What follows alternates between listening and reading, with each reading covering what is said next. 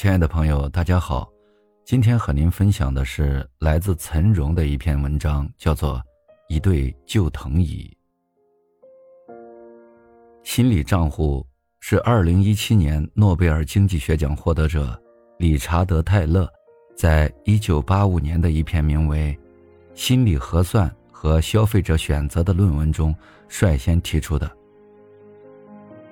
通俗点说，心理账户就是。人们在获得收入或进行消费时，总是会把各种不同的收入和支出列入不同的心理账户。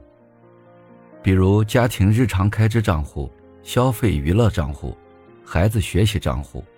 如果是买彩票中奖的钱，我们就比较容易大手大脚的使用；朝九晚五挣来的辛苦工资，我们则会精打细算。有一次。我应邀去做一个讲座，话题就是关于心理账户的。有个七零后的朋友特地赶过来听了讲座。再次碰到他时，他对我说：“我想讲讲我们家的故事，也许这也和心理账户有关吧。”于是，他对我讲了这个故事。一九八零年，母亲又怀孕了。然而。一来家中经济条件不是太好，再要个孩子，父母怕负担不起；二来父母工作太忙，实在没有精力再抚养一个孩子。考虑良久，父母决定不要这个孩子。很快，父母就领了独生子女证，按照当时的政策，还可以享受二十七元的独生子女奖励。当时父母一个月的收入也只有二十元左右，因此这笔钱对我们家来说是一笔不小的收入。因为家里没有什么像样的家具，于是母亲打算添置点东西。想来想去，最后拿这笔钱买了一对藤椅。椅子带有藤制品特有的光泽，靠背和扶手上面还编有精美的花纹。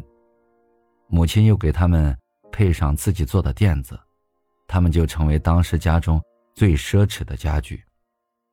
母亲也常常念叨起那个没要的孩子，她常常对我说：“也就是多了双筷子，如果我们当时咬咬牙辛苦一点现在你就有个弟弟或妹妹了。”说完，他就看着那对藤椅出神。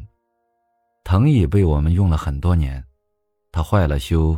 修了又坏，几次搬家，明明母亲已经把藤椅放到门口准备扔掉，但最后还是拿了回来。一晃十七八年过去了，这期间家里也发生了很多大事，包括父亲的去世。因为这两把椅子实在破得不像样子了，最后母亲下决心把它们扔掉。吃完晚饭。我和母亲一人提着一张藤椅，来到小区的垃圾站。因为体积太大，无法塞进垃圾桶，我们只好把椅子摆在垃圾桶旁边。临了，母亲又依依不舍地抚摸了椅子好一会儿。终于，我们开始缓缓往家走。母亲边走边不停地回头看。终于到了拐弯处。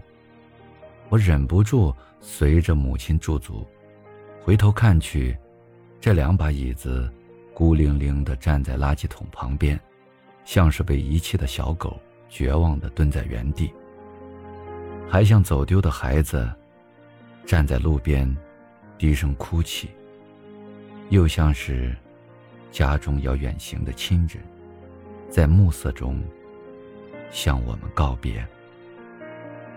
朋友说：“为了一对旧藤椅，母亲回家竟然哭了一场。”